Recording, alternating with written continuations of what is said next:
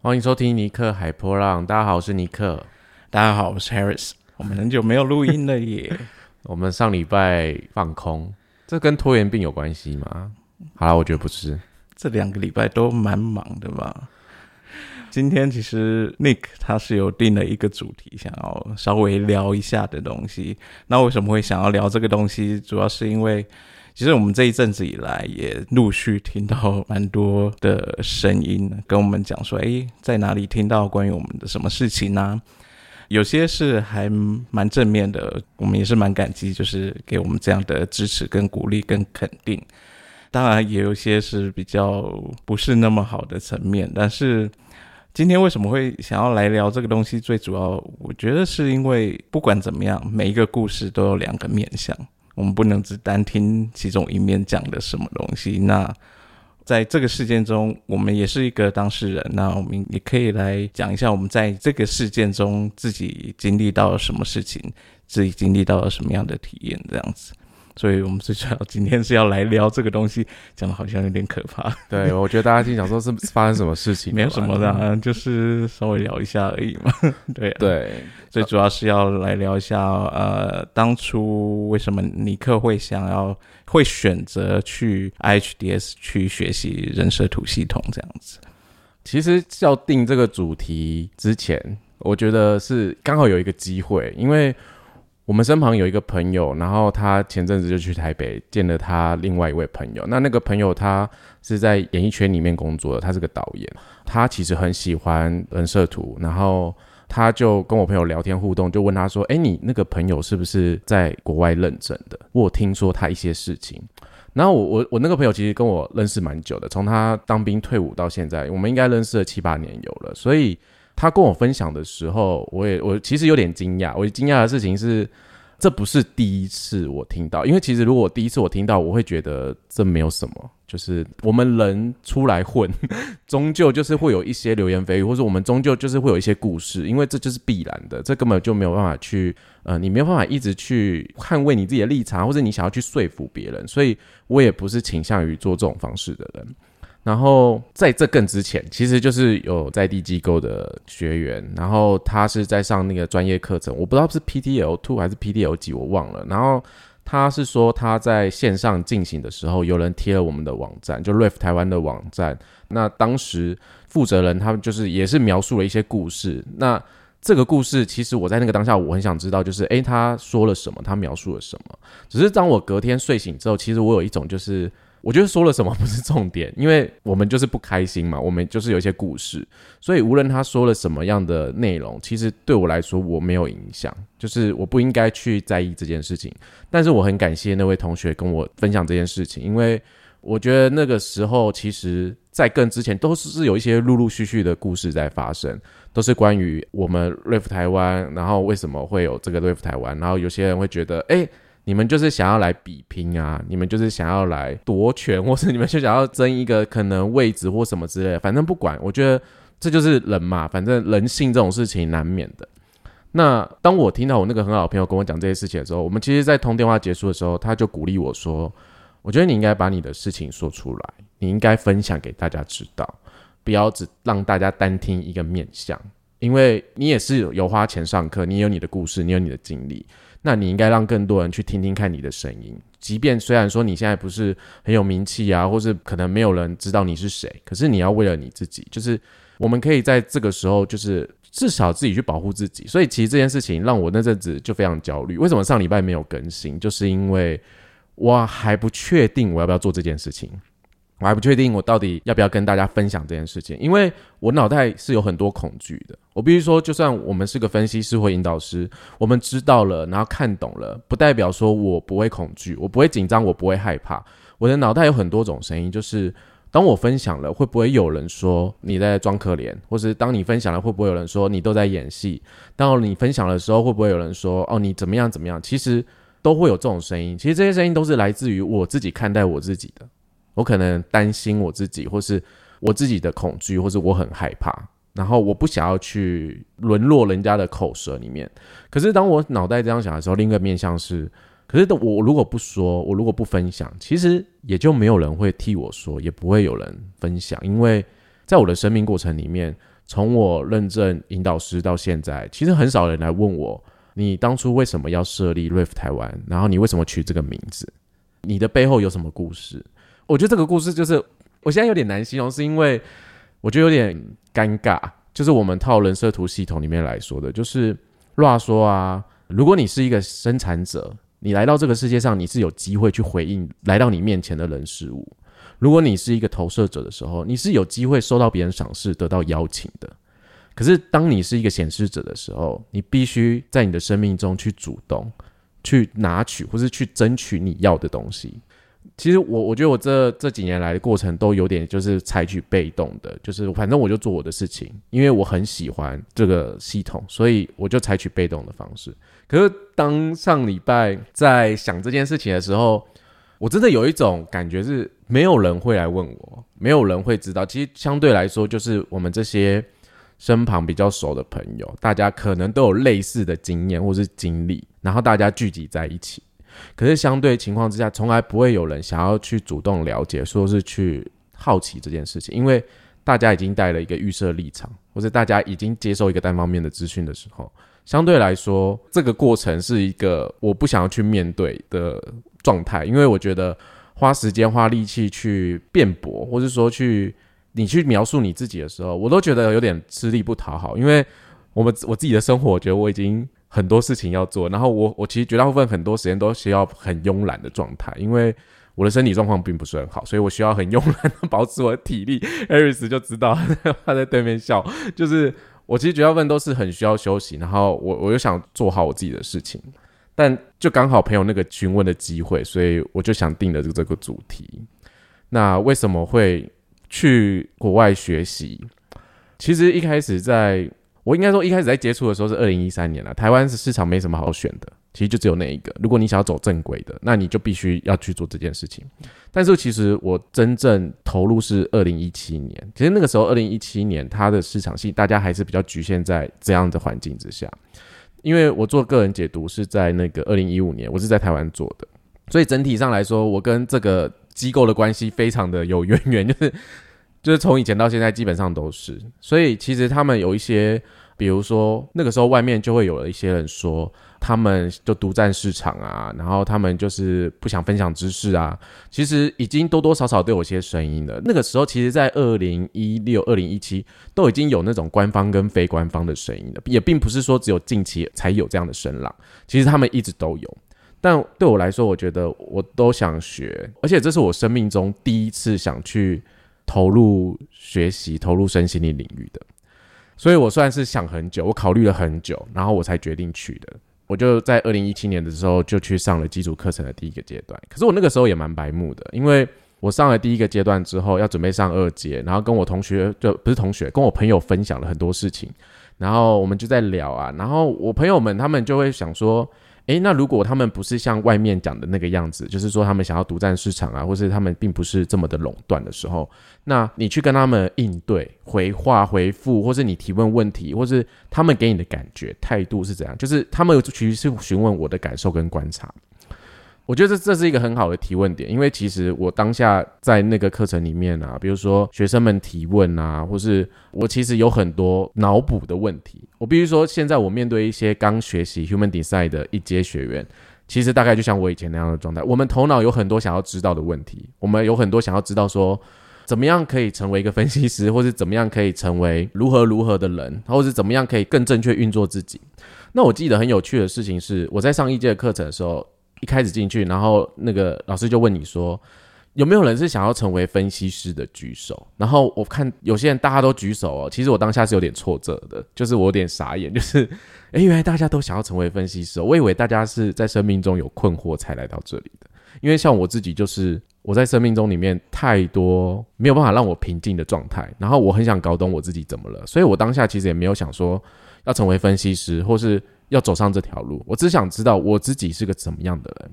所以当老师提出那个问题的时候，其实就像我朋友说的，我在那个当下的感受是什么？其实我当下会觉得，哎，所以这个是一个职业嘛，就是这是一个职业在培训大家的概念嘛。然后我也观察了，就是比如说学生们在问问题，可能有一些问题他真的非常的笨，或是有些问题你听起来就会觉得，天啊，这问题你也要问？可是我我觉得在我自己的状态里面，我现在知道说没有笨问题。以前以前比较不懂事的时候，我们就会带着这种想法，就是去看待周边的人。可是当我经过 HDS 老师的洗礼后，我会发现他们对于所有的问题都非常有耐心，而且他们就是也不会排斥学生问任何问题。所以在那个过程里面呢，我算是一个一直在一边观察这个环境。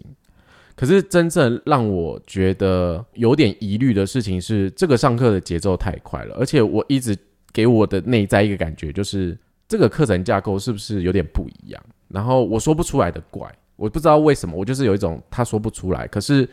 我不知道我要去哪里找答案。所以那个时候我邀请了 Harris，就是帮我翻译了信件，然后我寄去了 HDS 给 Linet。然后 Linet 就回复我，他就建议我是你是情绪权威的人，你需要找一个适合你的老师，然后适合你的感受，就是你必须去 match 到一个你你觉得你感觉他 OK 的人。可是你知道这这话有多荒唐？就是那个时候整个环境底下你也只有这些人可以选，你根本没有得选啊。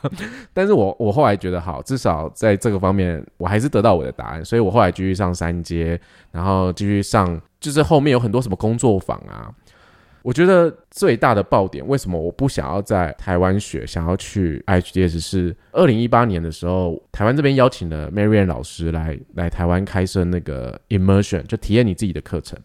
那天的课程是要去新竹上课，它是一个就是有过夜的行程，所以我那时候是从台中开车去新竹，一大清早，然后我在快到那个饭店的时候，我就在山下看到一间 Seven，反正我就买了早餐，因为我也就没吃，反正我就买了。然后当我到了会场，我想说还有点时间，我要去吃早餐的时候，我就在外面的一个小桌子自己独自坐下来。其实我并不是一个很会跟人互动的人，就是陌生的环境啊，或是在那个情况下，我也不知道跟谁互动、跟谁聊天。反正我就做自己的事情，因为那个班级有八十一个人，那个班是个非常大的班级。然后反正我坐在那里吃早餐的时候，那个时候学院的工程师他就忽然看着我，就对我说。为什么你有早餐可以吃？然后我心里想说，为什么我不能有早餐可以吃？我就跟他说，我自己在山下买的，因为我开车来的。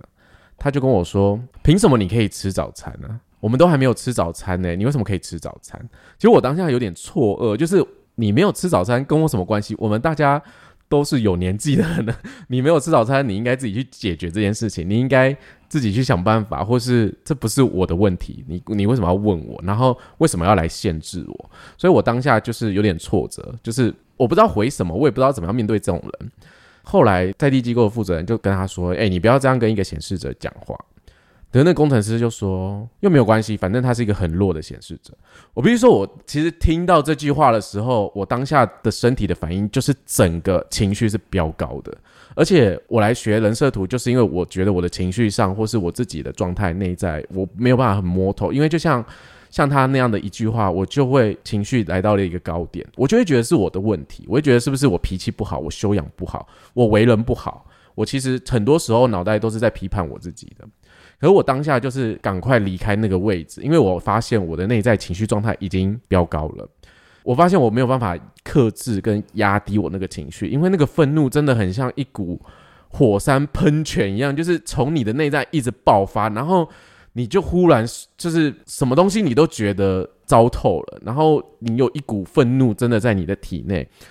我那个当下因为有学习，所以我会觉得哦，我我可能会觉得我现在在飞我。我现在就是在那个状态，然后在地机构的负责人就有来问我，他就说：“哎，你你还好吗？你看起来有点不太 OK。”然后我真的觉得好，因为我那时候知道我要告知，所以我真的觉得我应该要说出来，不要把这个情绪带在我的体内。我就跟他说：“我觉得刚刚那个工程师讲那个很不合理，因为我自己买早餐这件事情为什么不行？然后为什么要用什么很强的显示者、很弱的显示者来来描述？然后这个风气其实……”在其他课程里面就有诞生，就是有这样的风气习惯，在那样的环境里面，其实学员发问太笨的问题也不 OK，或是说有时候就会被开一些很奇怪、莫名，我不知道这到底是怎么样的环境，就是这是个身心灵的环境，我们是人没有错，可是有些时候那个界限，我觉得没有很清楚。那我特别是会觉得，如果今天是一个老师在引导的时候，他也这么做的时候，那个界限就没有很清楚，因为我记得很清楚是。我在这个之前，其实上了一两堂课，都有被贴过，就是很弱的显示者。然后是我在地机构负责人讲的。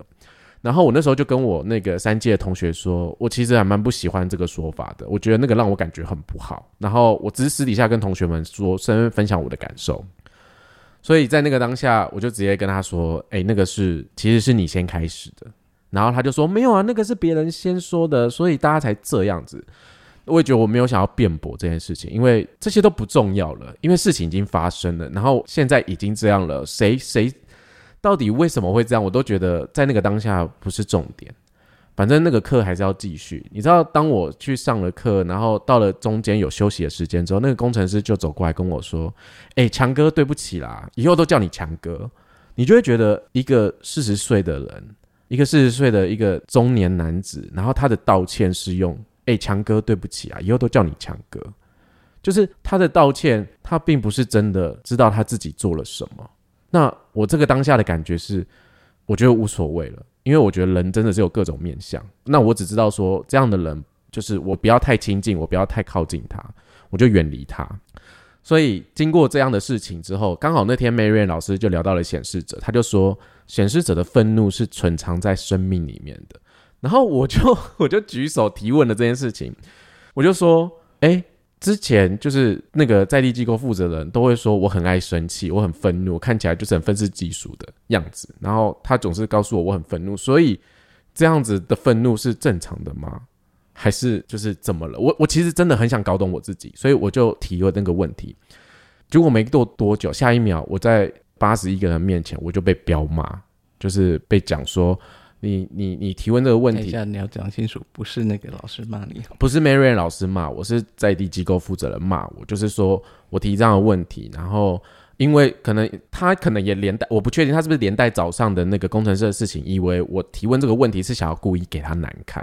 其实我并不是想要把这两件事情连接在一起，我只是想要知道，诶，显示者的愤怒到底是怎么一回事？因为我觉得这真的很重要。其实显示者没有想要特别的去。呈现一个很愤怒或者想要去伤害别人的样子，我们真的是想要保持一个平静跟平和的状态，只是要维持这个平静跟平和的时候，你你会觉得非常非常的难。那你当然是要了解你自己啊。所以我其实当下提问之后，我以为我会得到答案，就是反正我就是被骂，然后被骂之后，我当下也不知道说什么，我只能告诉他说：“哎，你不要放大我的情绪，我没有这么生气。”然后我安抚的那个负责人的情绪，可是。在这个过程中，每个人都看着我被骂，然后整个空气就像凝结一样。我我其实当下有真的蛮挫折，我不知道为什么我花钱来上课，然后提问问题，我一大清早要先被羞辱，说我为什么不能吃早餐，然后还要就说我是一个很弱的显示者，然后我提问问题的时候要被别人骂，说就是那个状态。其实我现在的情绪，我会觉得我不知道，我不知道我做错了什么。其实我讲真的，我不知道我我我应该怎么办。所以在那个当下，我还是告诉我自己，我要完成那几天的课程。可是之后那几天，或是面对这些人，其实都是一种比较冷眼看待的啊，或是就是完全没有想要理会的。也因为这样的事情，在那个当下，因为 Mary 老师想要搞懂说发生什么事情。然后为什么为什么忽然气氛就变了？因为整个环境的磁场的情绪就变得非常的紧绷，而且非常紧张。在那个当下，如果是那个情绪没有定义的人，一定都当场非常想死。因为我有同学，他就是他就说他在那个当下，他非常想要逃出去那个环境里面，他觉得那个张力真的太大了。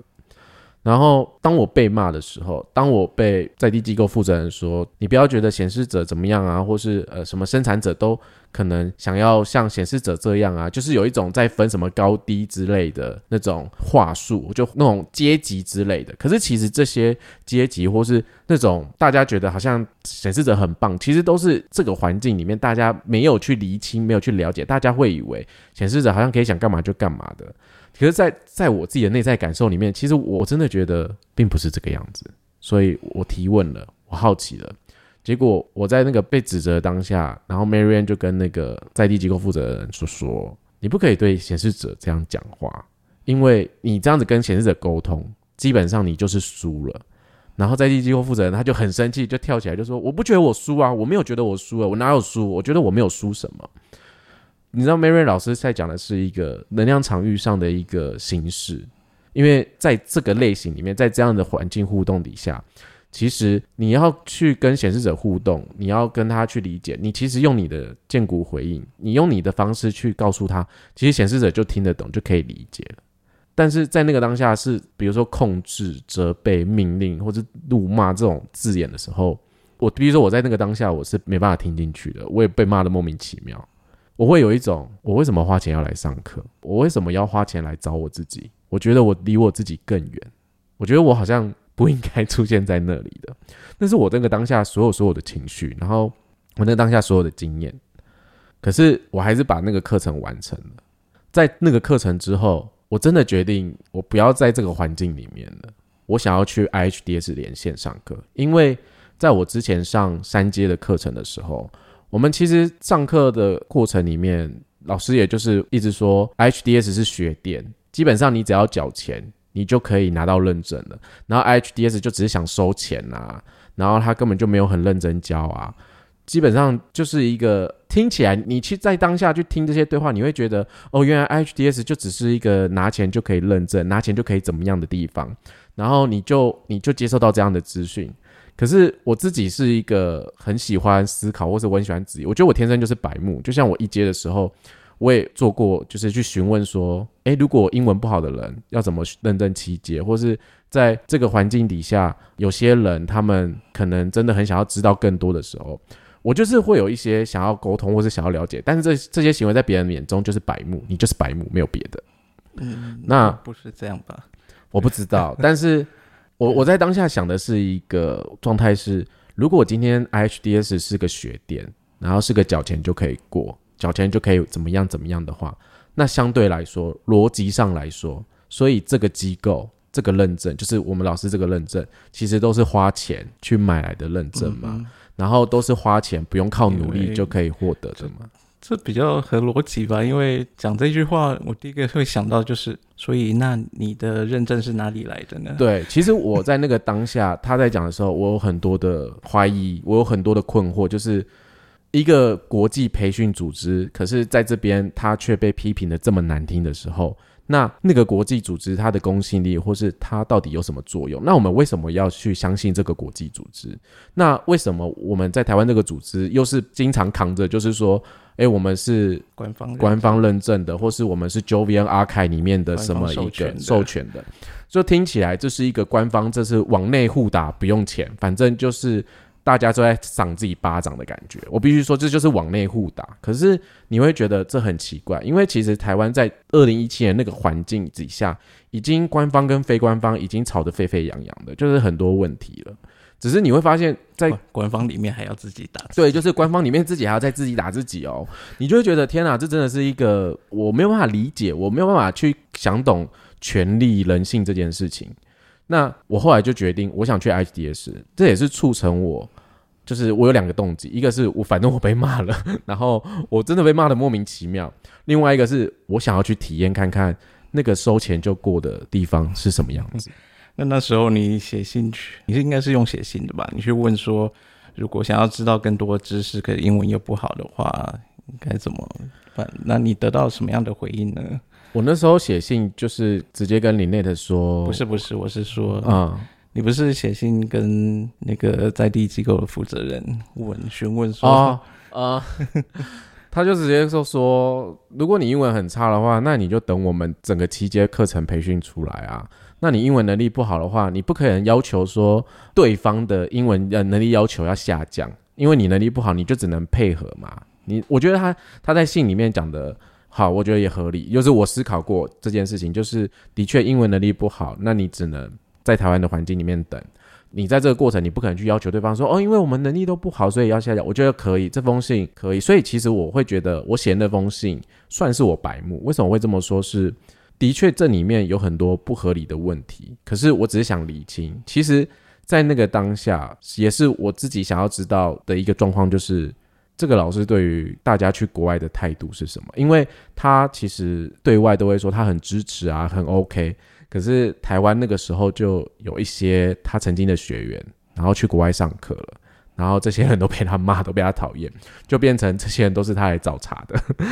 所以我只是想知道，就是我收集起来的一些情报资讯，或是我听到的故事，match 起来到底这个拼图长什么样子。所以我后来就去上那个 IHDS 的课程。我那时候就邀请你陪我重新上基础课程啊。我必须说很感谢你，那个时候答应的很快，就是接受这个邀请。然后我就是重新学基础课程，重新去理解我在台湾上的一些知识架构。像那个时候我们在上爻线的时候，人生角色的时候，我们都说六爻人在三十岁之前是三爻嘛。然后那个时候在课堂上，大家都会说，那比如说三六或六三的人就是三三三啊，反正他们就是三十岁前就两倍的三爻。我不知道你有没有记得这件事情，就是我我没有上过，不是不是，我是说，我说有没有记得我接下来要讲的事情？我记得你有问这个问题，对，因为我有问 Carol 老师说，哎，我想要知道就是六爻在三十岁之前是两倍的三爻嘛？然后 Carol 老师就进入一个哈。就是没有，我从来没有听说过。他说六爻在三十岁之前就是三爻，他没有什么两倍的三爻，他就是三爻而已。就是六爻在三十岁之前，严格讲起来，应该是在土星回归之前，他就是活出三爻的主题。对对对对对，就是我其实，在整个台湾环境里面上的有些知识架构，我是到 HDS 的基础课程里面去提问啊，去重新吸收之后。有点打掉重练的概念啊，就是放掉一些过去的，然后填补一些比较正确的东西进来。那我后来同时间在二零一八年，同就是反正被 Marian 骂完之后，我记得那一年我刚好开始也就上专业课程，我同时就是上专业课程跟重补基础课程。反正我二零一八、二零一九年上超多课的，我那个时候真的不知道失心疯还是。我觉得那个感觉就是很像显示者想要的东西，就是反正我要，我要就是要，我就是要做这件事情，然后我疯狂的上，就是 Terry 都觉得我疯了，因为我我是那种会想要坐在电脑前面，我真的听不懂英文，我讲真的，大家不要想说怎么可能，我跟你讲，我我真的考得很烂的那种，所以每次遇到比如说有在地机构学生来问说，请问那个去 HDS 英文能力要多好的时候，我都会问他们说，哎，你大学分数考几分？那种都考不差的，我都说你们就直接去吧。我我是大学分数考超烂的人的，我都会怀疑，就是像我这样的人，我必须说，我有我有些自卑的声音的时候，我会对我自己说，像我这么英文破烂的人，我可以学好这个系统吗？我都会有这种自我怀疑的时候。大家不要觉得就是我好像嗯看起来好像很如何如何这样子的，嗯。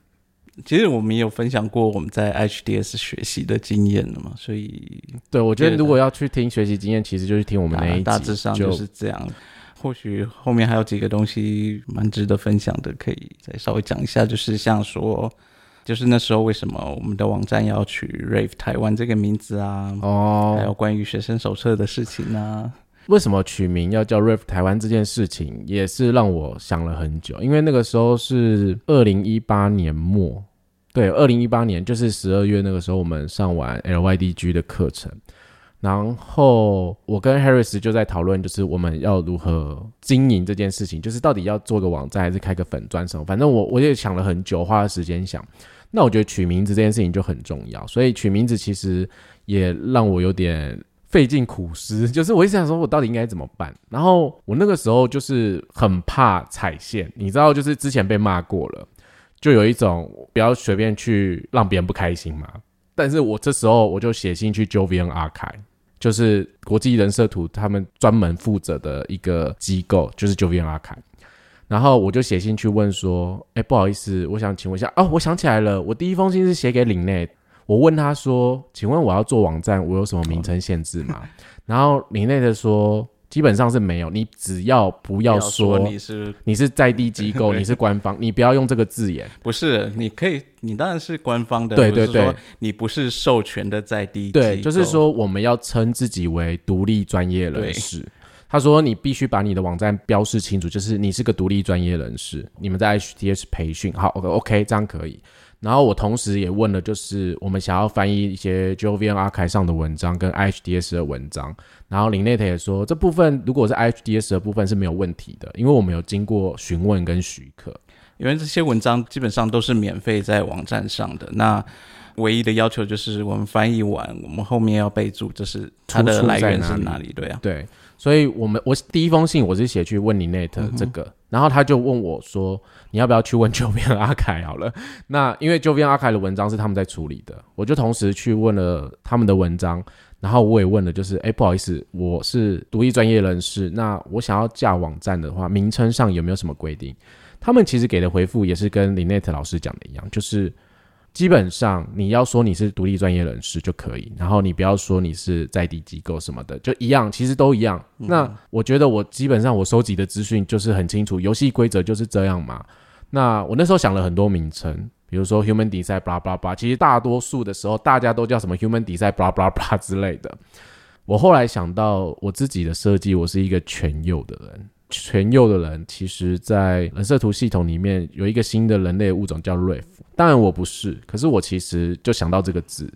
那我就想到就叫 Riff，因为这个系统是诞生来给小朋友啊，或是让大家去理解他自己。它算是一个非常非常新的一个神秘学系统，所以我觉得 Riff 很 OK。当然啊，我有些朋友听到都会说：“你有在听电音哦？” 我说并不是，不是那个意思啊。那后来为什么会选择叫台湾这件事？其实我也可以叫瑞夫尼克啊，或是瑞夫什么？是我其实某个程度上，这有点政治议题，这可以聊吗？是怎样有多政治？没有啦，就是是怕被对岸抓走。没有，就是我自己很喜欢台湾。我觉得从我小时候出生，我出生就是在台湾，从我小时候到长大，我整个环境就是台湾，然后我很喜欢台湾这件事情。所以我那时候也觉得，我比如说我那时候觉得自己就是生活在这个土地上的人，然后叫台湾这件事情，是我自己也很喜欢。我后来决定叫瑞福台湾这件事情，有跟我的那个介绍我去认识人设图的主管讨论，然后主管还跟我说，你要叫瑞福台湾，你这样如果有一天去对岸的话，你觉得你的发展？然后我就跟他说，你觉得我可能去对岸吗？我从来没有想过这件事情。就是他比我还担心，他很担心我的未来。然后我跟他说：“我这么懒惰的人，我基本上我可能都觉得我在台湾并不会怎么样的人了。你怎么会替我担心这件事情？我觉得有点好笑啦。然后我就决定叫 Rift 台湾，因为我询问完所有的游戏规则，然后我了解我可以怎么做。我基本上是去询问过后，我才去做这件事情的。那那个时候其实 Rift 台湾还没有中文名称，因为我还没想到，所以我们就叫 Rift 台湾。只是在询问完网站之后，其实 HDS 有一个要求，就是希望 LYDG 的，就是所谓的一阶引导师们，可以去跟在地机构稍微接洽，因为要谈刚才 Harris 讲到学生手册这件事情。台湾的环境呢，很少人去跟在地机构谈，因为大家都知道，并不会有什么好脸色，很少人去谈这件事情。我记得，呃，我知道故事里面只有两个人谈过，第一个人谈过还破局，就是他们还翻脸，就彼此不开心。另外一个就是曾经在学院工作过，然后等下我会讲的故事，就是我被骂的时候，他也在里面看着我被骂，但 因为他那时候在学院工作。好，为什么会说我被骂？也因为 IHDS 这个要求，我其实在我拿到认证之后，我也挣扎了一番。我并不是拿到认证，我就马上急着就想要去谈学生手册。我其实，在我的脑袋就是也纠结了很久，然后也想了很久，我该不该做这件事情？我可以装死，不要理会这件事情吗？可是我后来想一想，就是我还是去做好了，我还是要去接洽，我还是想要去谈。我就在过年前，我有点忘了过年前还是过年后，反正我一月多谈的，还是二月啊？那一年农历年好像二月吧，我有点忘了时间走了。反正我就问说，学生手册的事情，我们是怎么配合啊？怎么怎么要了解嘛？我们到底要怎么样合作？那那个时候就有分，可能市场价格希望统一啊。然后就是有一些课本费用啊，然后有一些什么学籍费用，反正我只我只记得那时候光等回复就等了好久，等回复现在大概等一个多月吧。就是我我觉得那个感觉就是有点像是好像有要处理，但是你其实一直被晾在一旁这样子。我觉得这些都无所谓，因为我觉得只要能最终的结果是可以谈到就好了。因为我其实不喜欢信件回复的人，就是绝大部分我觉得信件是没有情绪的，信件是没有那些。我们可以了解对方他想要表达什么，其实他就只是个信件。我有很多时候我们会有过多的脑补或什么，所以我一直很想要透过实际去办公室谈。后来有一个机会真的去了，然后那个时候就是我们身旁有一个朋友陪我去。当天去的过程里面，其实我多了一个人，因为原本讲的只有我嘛，然后我多了一个人，因为我那个朋友是陪我上台北，然后他隔天有事情，所以他没地方，他只是刚好要借住我家，所以他就跟着我去。当负责人进来的时候，跟工程师进来的时候，我必须说我真的很不想面对工程师，就是我觉得那个整体上是之前那件事情，我觉得他在我的心目中他是一个没有界限的人。那我就问他们说：“哎，我朋友需要先出去吗？如果你们不想要他在场的话，然后负责人就说随便你啊，都可以。”我心想说：“嗯，那个我是问一个封闭式的问题，那个建股的回应 我不知道，就是就好或不好，其实就这样而已。可是我不知道那个随便你是什么意思。我当下其实有点挫折，就是那随便我，我到底应该怎么样？是好还是不好？还是我我觉得这个问题反而也让我有点卡住了。反正，在谈的过程里面啊。”我其实也提了一些要求，就是我希望学生手册是有没有机会可以让我带回来给 Harris 重新翻译，因为里面真的有一些好，我觉得这可能就踩到他的线。没有他，可是你要讲清楚，就是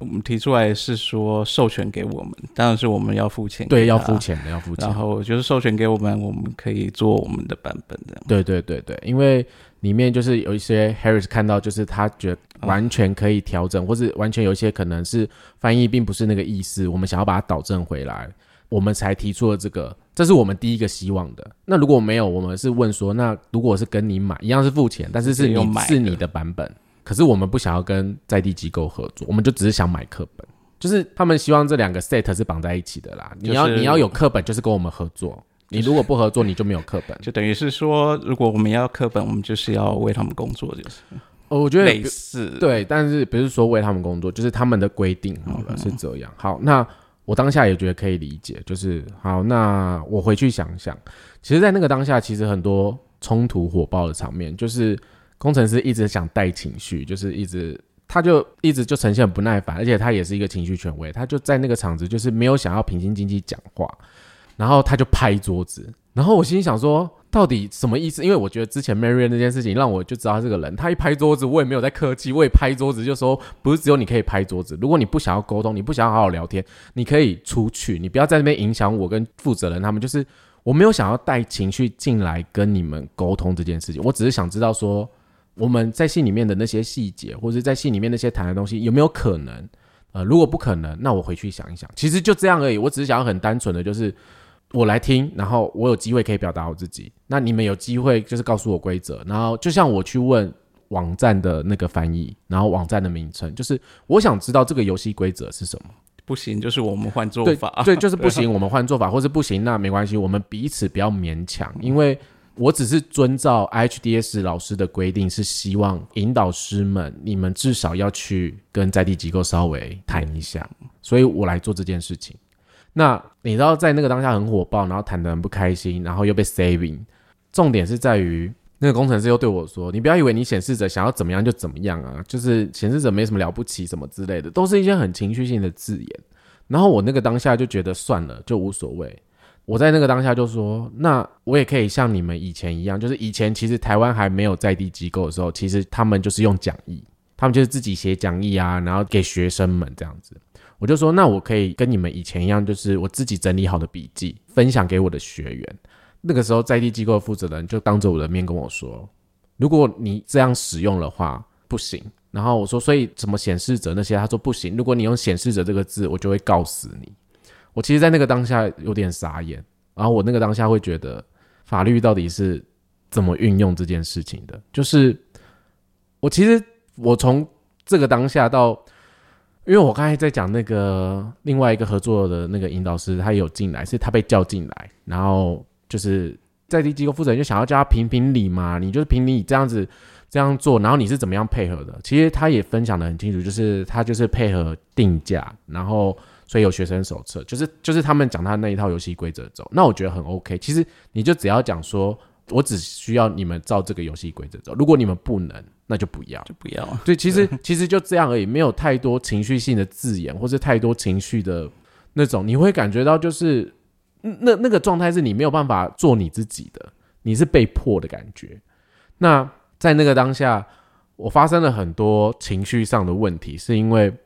我从出办公室之后，我觉得我心情上有点难恢复，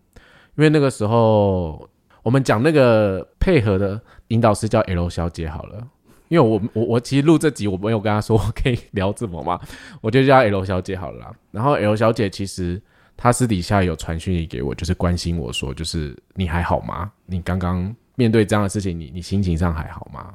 我在那个当下，我是跟她说还好，可是其实我隔天回家还蛮受伤的，因为我觉得我从来没有想过身心灵领域会是这个样子。我其实蛮绝望的，因为这是我人生第一个选择的身心灵工具。然后我会觉得我也花钱来上课，不是说我我是偷学，或是我是什么都不合规定的或什么。那我当下其实想了很多很多种的问题，我其实自我怀疑很久。然后就像我说的，诶，当我来看见国外的教育体系跟整个台湾环境的一些言论，我在这样环境评比之后，其实国外的环境并不是像他讲的那样，就是你交钱就可以过了，你都需要交作业，你都需要好好的吸收阅读。然后国外的老师是非常尊重你的，就是你回到你自己的状态，然后他们常会对我们说，只要对于你来说是正确的就可以。他反而是告诉你你要做什么，你要怎么样，对你来说是正确的就可以的。可是有些时候，大家可能会觉得说，哦，所以我想要做什么，可能影响到别人，难道就可以吗？其实，我觉得大家这个，如果我们要探讨这一题，我真的觉得这个可以另外做一集了，因为这个这个机制，这个话并不是这样来解读它的。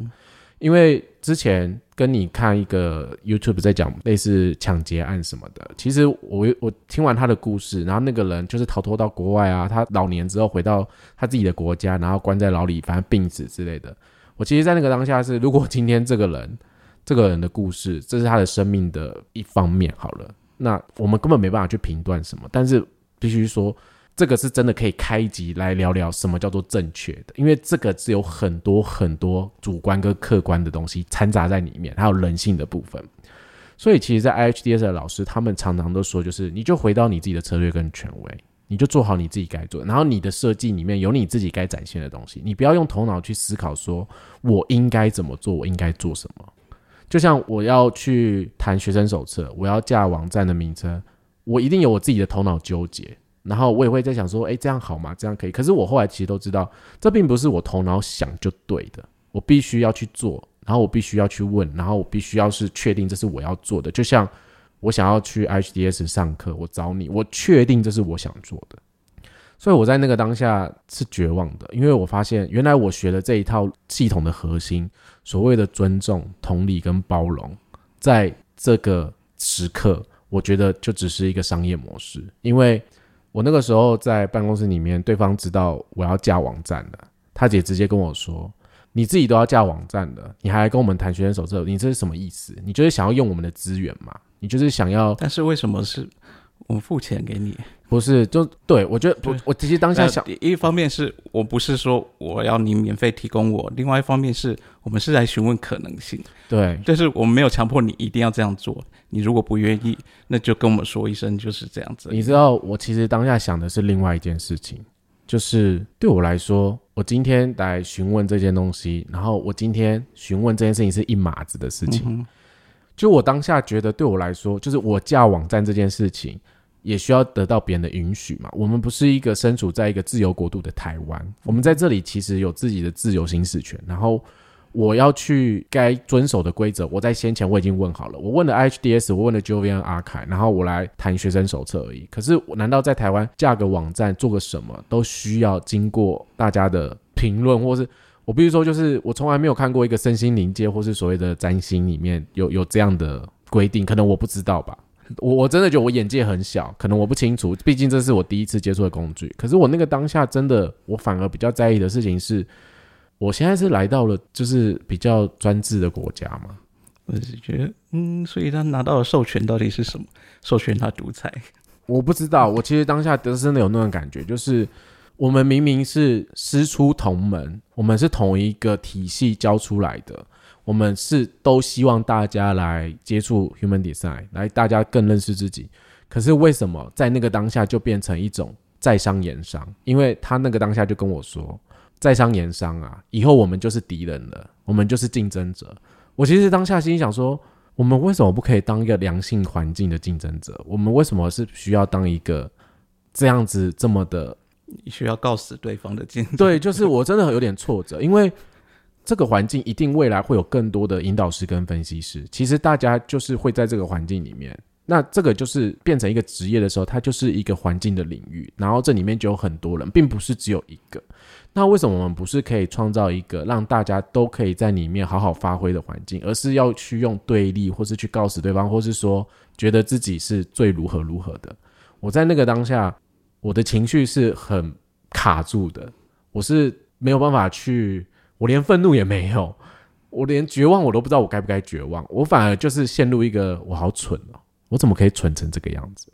然后隔天之后，他就寄一封信来给我，他就把我踢出所有的社团。因为你在台湾上课，你就可以加入社团，然后就把我踢出所有的社团，就写封信给我说，在你考虑好之前，我决定先把你踢出社团。因为我我其实，在那个当下是说我回去考虑一下，我是个情绪权威，我其实真的是有认真想说，我要不要跟他合作，或是他的他的条件定出来了嘛？那我要不要好好的考虑这件事情？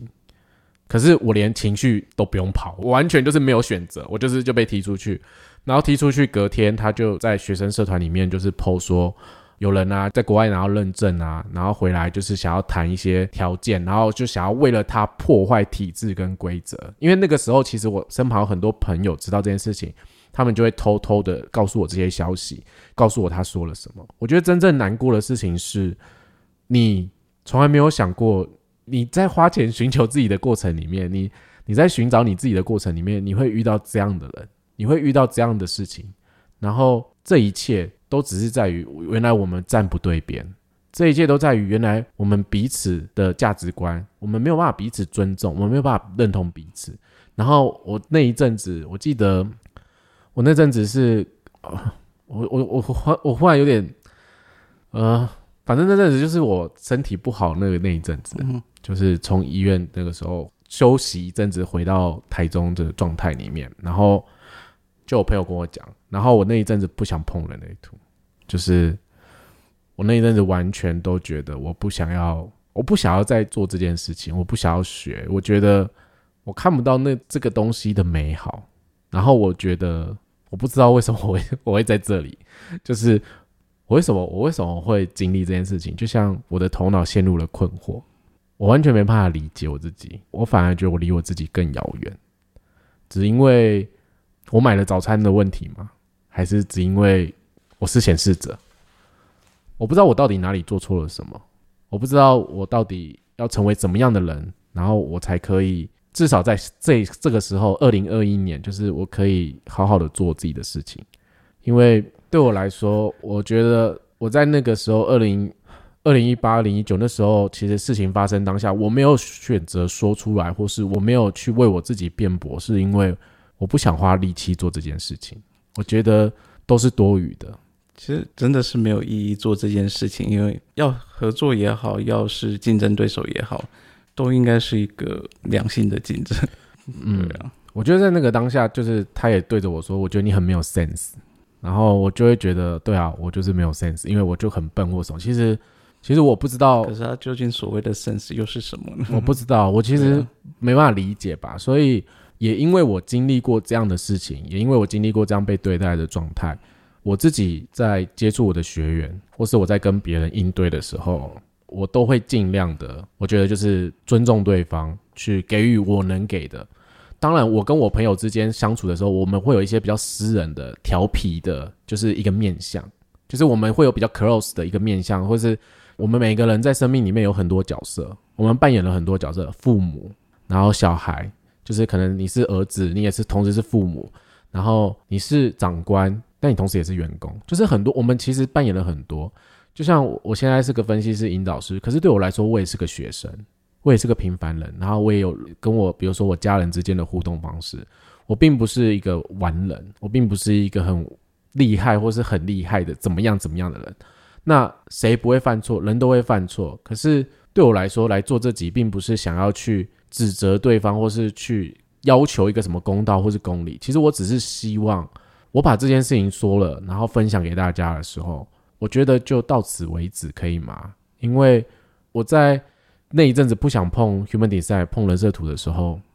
我花了很久很久的情绪。我真的，我记得那一阵子，你就是我在家，我都不写作业，我也不听录音档，就是我他作业累积好久才写。对我那个时候大概累积了五六个月，还我真的很久，我是很晚很晚才开始想动笔去碰这个东西，然后去听课程的。Harris 在家，即便他在翻译很多东西啊，他在做很多关于 human design 的事情，可是我觉得他在旁边看他是担心的，因为我几乎好像呈现一个我不想要再做这件事情了，然后我对于这件事情我是不相信的。可是我后来花了很久的情绪里面，我也问我自己，这个东西为我带来什么？我觉得它很准确，它有没有帮助我改善我的生活？有。那他们能不能帮助更多人？我觉得可以。那我需要为了我自己的故事而停止吗？我其实问了很多我自己问题，然后我自我拉扯的状况，我还是喜欢 Human Design。我必须说，我后来还是喜欢。这也是为什么我们做了很久，然后我们可以从二零一九年做到现在，即便我们真的不怎么样，就是我们不知名不有名，或是即便我们都是被人家臭名谩骂的，好像我们就是来搞破坏的人，我都觉得无所谓，因为。我觉得只有接触过，或是只有知道的人才会知道我们是什么。因为我我花了很多时间告诉你我是什么样的人，我觉得这件事情超不合理的。通常越花力气去对外说他是什么样的人，他是多厉害什么的，就是一直花力气去塑造自己形象，或是自己是怎么样的人，是超不合理的。为什么我这么说？我用一个 Human Design 分享给大家听好了。Human Design 里面有一条通道叫十二十，这条通道就是告诉我们在当下做我们自己的行为。我们在当下做我们自己的行为，就是成为自己。成为自己是并不需要一直告诉别人说：“哦，我是清醒的，我是觉醒的，我是一个如何如何的人。”我们成为自己的当下，其实就是透过我们行为展现，透过我们当下对生命的回应，透过我们当下接受到生命的邀请，我们该怎么做就怎么做。当你做对，当你做好，当别人来询问你的时候，你有机会去表达你的时候。那个时候，你就是成为你，你可能是觉醒的状态，你可能可以跟别人分享为什么你是这么做。可是，并不是我们一直去对外告诉别人，就是哦，我为什么要这么做？我希望如何如何。我自己，即便到现在成为分析师、引导师，我还是知道我自己是学生。然后，我在这个生命过程里面，我经历了生死关头那件事，就是经历了那件事情之后，我跟你说，人真的是渺小的，人真的非常非常渺小。无论如何，我们真的就只是一个过客。我们来到这个世界上，我们真的不要以为自己可以有多大的，就是你有多奇人，或是多如何。你真正要做的就是吃饱睡好，然后快快乐乐的，然后好好做自己，然后好好的去珍惜身旁的人，然后可以善良就选择善良。可是今天为什么决定做这一集？我想了很久，因为。我觉得我不说也不是，我说也不是。然后这件事情，我其实问了我身旁很多人，我也寻求了很多别人的意见。我真的很需要，因为我自己很难。我觉得我对我来说我很难，因为我不知道怎么样去拿捏这件事情。直到我那个研究所学长，我就跟他聊这件事情，他就跟我说：“你想要出淤泥而不染，但是水清则无鱼。”他说：“那你该怎么办？”当下我被这两句话就打到，就是对啊，我该怎么办？我不想要跟对方做的方式一样，去用言语的，或是去造谣或什么之类的。我我只想描述我自己的故事，没有在造谣。对我只想描述我自己的故事。可是我相信这个 human design 的环境里面有很多人也有跟我相同的故事，他们也从台湾的环境里面去到了 IHDS，因为在我们经营网站的这几年，陆陆续续都有这些学生们来询问，他们想要找别的方式学习，他们想要离开这个环境。我觉得有一些点想要提供给大家去思考的。如果你听到这边，你愿意停下来思考，不要带有任何的主观的意见。就是我说的，如果今天 IHDS 它是一个很烂的机构，它是一个只想收钱的机构，那它所发的认证，它所培育的这些分析师、引导师，又代表了什么意思？可是其实当初 Jovian 阿卡在设立所有分部的时候，他是希望把这个系统转化成各个国家的语言，让更多人理解，跟更多人接触。可是，在这个过程里面，却有一些人性的事情。可是，我们放下自己的那个主观的意识好了。